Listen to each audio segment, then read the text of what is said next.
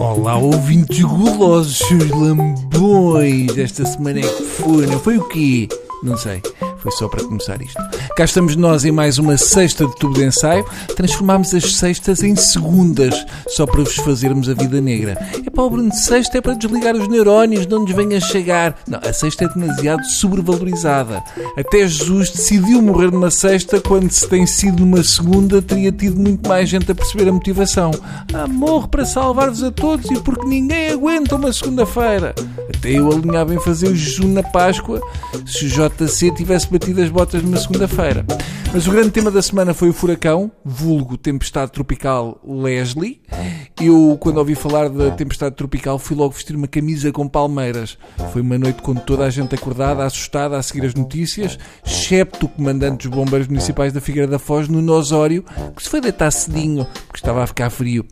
Eu vi uma foto do comandante dos bombeiros da Figueira da Foz e fiquei com a sensação que ele era das poucas coisas que iria resistir a ventos de 130 km por hora. Ele tem cabedal para fazer o preço certo em euros. Ele apresentou o seu pedido de demissão e reconheceu que não tinha condições para se manter no lugar e justificou o seu ato de ausência por questões de ordem familiar. Tinha um jantar de leitão. No fundo, usou a mesma desculpa que Cavaco Silva costuma usar para se baldar às cerimónias onde está o presidente Marcelo. Foi uma noite diferente. A Leslie fez-me lembrar a minha mãe quando eu tinha 16 anos. A ordem era tudo em casa antes das 11. Entretanto, a SIC avisava, e cito, as autoridades pedem para que as pessoas evitem deslocar-se para as zonas costeiras, seguido de, por favor, enviem os vossos vídeos da tempestade para etc. Resumindo, apesar de mal pagos, não nos apetece sacrificar as vidas dos nossos jornalistas. Por isso, se tem pouco amor à vida, dava-nos imenso jeito que fizessem o trabalho que quem trabalha para nós não faz. Também descobri que, segundo os jornalistas da CMTV, existe uma coisa chamada árvore. Outra coisa terrível foi saber que existem chapéus de chuva com o logotipo do Correio da Manhã. Para os lisboetas, que no fundo é o que conta em termos de país, não é? A Leslie foi apenas um ataque de aerofagia temporal, um fracasso esta Leslie, tanta coisa e afinal, nada. Desde o partido do Marinho e Pinto que não se via tanta ameaça e também a banhada. Mas não foi bem assim. As notícias davam conta de vários feridos no distrito de Coimbra, mas nada comparável com a queima das fitas. A noite acabou com a notícia que o temporal Leslie seguia a caminho de Espanha. Se tem calhado juntar-se as viagens de finalistas, tínhamos a tempestade perfeita. Não ficava nada de pé. No fundo, a Leslie foi uma boa noite para fazer praxe. Mas no meio de tanta destruição, temos de ver os pontos positivos disto. A tempestade derrubou vários eucaliptos. Aliás, esta semana o nosso presidente Marcelo foi filmado a arrancar eucaliptos e pede para seguirem o seu exemplo. Eu aposto que o que ele arrancou tinha sido plantado pelo Cavaco. Marcelo e Cavaco nos últimos tempos andam às turras. Eu estou convencido que se agora o Cavaco morresse, o nosso presidente Marcelo mandava pôr a bandeira nacional à haste e meia. No Brasil, o provável próximo Presidente da República, Bolsonaro, diz que vai acabar com o Ministério da Cultura, ou seja, mandou Alexandre Frota levar no dito. Entretanto, o Ku Klux Klan apoia Bolsonaro, mas diz que só tem pena de ele dar-se bem com os judeus de Israel. Pronto, ninguém é perfeito, ó KKK. Chega de queixas, vamos passar para uma boa notícia que demonstra que Portugal é um país de empreendedorismo. Militares subalugam casas do Estado a turistas. A minha pergunta é: com ou sem armas? Como é que será o anúncio? Aluga-se T3 com algum cachê e muito poder bélico. Seja como for, esqueçam a ideia de fazer de tanques um condomínio fechado para turistas, porque aquilo não tem segurança nenhuma. Tem sido um dos temas desta semana, do Ministro da Defesa ao Chefe de Estado-Maior das Forças Armadas.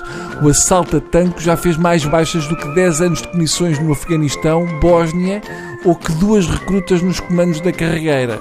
O meu receio é que ainda vão gamar o memorando de tanques. Seja como for, as armas de tanques já foram devolvidas, enquanto eu continuo à espera de alguns DVDs que emprestei a amigos meus. Uh, já lá vão anos e nada. Parece o saco azul do BES. Disto ninguém fala, uma injustiça. Outra notícia da semana foi a Moody's tira Portugal do lixo Tudo bem, mas não me convencem porque eu continuo a achar que a Moody's é uma merda. Eu tenho todo o direito de chamar o que quero, porque eu sou uma pessoa pouco educada e não sou uma agência de rating. Nunca gostei desta facilidade com que eles classificam nações. É como se a partir de certo rating, estas históricas e respeitáveis agências pudessem tirar a gravata, abrir uma mini, pôr os pés descalços em cima da secretária e começar a falar à taxista. Denominar os países, empresas ou pessoas como lixo diz muito sobre a forma de pensar e sobre a educação que tiveram das agências e dos mercados. Não perdem um segundo a pensar que os endividados também têm coração. Não pensem que por nos terem tirado do lixo eu vos vou perdoar. No fundo, são vocês que assumem que são uma espécie de sem-abrigo, tanto estilo e acabam a ir ao lixo buscar-nos. E deu que falar no passado domingo uma remodelação no governo, uma espécie de queridos, mudei a casa em versão António Costa. O governo era uma equipa inviolável e de repente, num domingo de tempestade, voou metade. É óbvio que o sucesso eleitoral e a maioria do governo PS é o déficit. Estas mudanças são um somos todos centeno. No fundo, é uma remodelação para que os novos ministros tenham a paciência para centeno que alguns já não tinham e para. Bem, mudamos de tema. A RTP tinha prometido que prós e contras ia acabar, mas afinal faltaram-nos com a promessa. Esta semana tivemos o regresso do programa sobre o Me Too. Depois da RTP1 dedicar uma noite à tourada e outra à procissão das velas, só faltava isto. A seguir a RTP vai dar um especial Indivíduos que acendem uma fogueira com duas pedras e um debate sobre a Terra se é plana ou não. Mas vamos ao prós e contras. Eu gostava de destacar a prestação da Raquel Varela. Entre várias afirmações de fazer corar violadores, Raquel Varela disse o seguinte: Falamos muito dos homens que matam mulheres, mas e os homens que se suicidam quando a mulher pede o divórcio? Hum, Oh, Raquel Varela, eu pensei em matar-me depois de ouvir a Raquel Varela. A prestação de Raquel Varela foi tão brilhante que José Pinto Coelho deixou no Twitter uma mensagem de parabéns a Raquel Varela no Prós e Contras, dizendo, e cito, que ela disse as verdades sobre o paranoico Me Too e deixou a histérico-doentista feminista Isabel Moreira a espumar. Parece uma mensagem histérica, mas provavelmente este é o tipo de homem que ela diz que andam com medo. Ainda bem que já é a altura deste tipo de gente apanhar uns cagaços. Raquel Varela é a confirmação que o prós e contras já devia ter acabado há um século. Por tudo o que ela disse, eu sinto-me legitimado a apalpar-lhe o pipi quando a vir. O que me admira não é a Raquel Varela ser professora na universidade e sair às 5, como ela confessou. O que me faz confusão é o que é que ela anda por lá a fazer até essa hora. A Raquel diz que falta mais sedução e amor no mundo mas depois aproveita a viagem de finalistas para ir visitar museus. Um dos momentos altos deste programa foi este, do Daniel Cardoso, o poliamoroso, ou seja, mantém relações consentidas com várias companheiras. Eu só não entendo como é que o indivíduo com aquele cabelo arranja uma namorada que seja, tirando a mão direita, quanto mais muitas. Mas vamos ouvir, segurem-se. Educação é quando a avózinha ou o avôzinho vai lá à casa e a criança é obrigada a dar o beijinho à avózinha ou ao avôzinho. Isto é educação. Estamos a educar, estamos a educar para a violência sobre o corpo do outro e da outra desde criança. Não estou a perceber. Estou a dizer que obrigar alguém. O beijinho da avó e do avô é uma violência? Sim, sim, eu estou a dizer que obrigar alguém, obrigar alguém a ter um A lógica é, o que é que se haveria de obrigar as crianças a dar beijos, a seja quem for, familiares ou não, se elas não quiserem? Pá, tirando a cena familiar, pode ser para receberem a mesada. Além do mais, há almoços grátis e os avós cozinham bem. E também não custa muito se os avós forem de Cascais, porque é só um beijo. Rosa Grilo, acusada de matar o marido, e Diana Fialho, acusada da morte da mãe adotiva, tornam-se amigas na cadeia de tiros.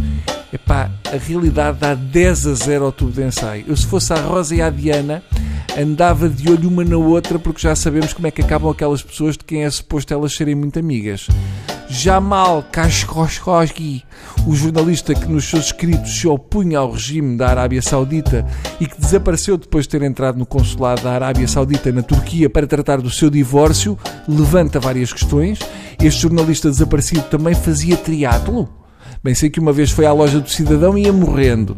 Uh, mas deixemos o humor negro para quem o aprecia. Caramba, um gajo vai ao consulado para tratar dos papéis do casamento e é cortado vivo às postas ao som de música que é para não ouvirem os nossos gritos, que é uma maravilha, não é? O mundo não está giro. Já só falta terem usado o som da Rádio Amália para atingirmos os limites do macabro. Um consulado numa capital europeia que na verdade é uma espécie de detalhe para pessoas. Trump acha que ainda não existem provas suficientes, talvez se lhe servirem uma pita de jornalista, ele possa acreditar. E eu ando tão desiludido que já acho espetacular os tipos que foram fazer buscas no consulado saudita saírem de lá vivos. O príncipe saudita ainda vai dizer que o jornalista foi atropelado por uma mulher que ia a conduzir e voltam atrás com a lei. Está bem? Pronto, já chega. Estou cansado de todo este horror.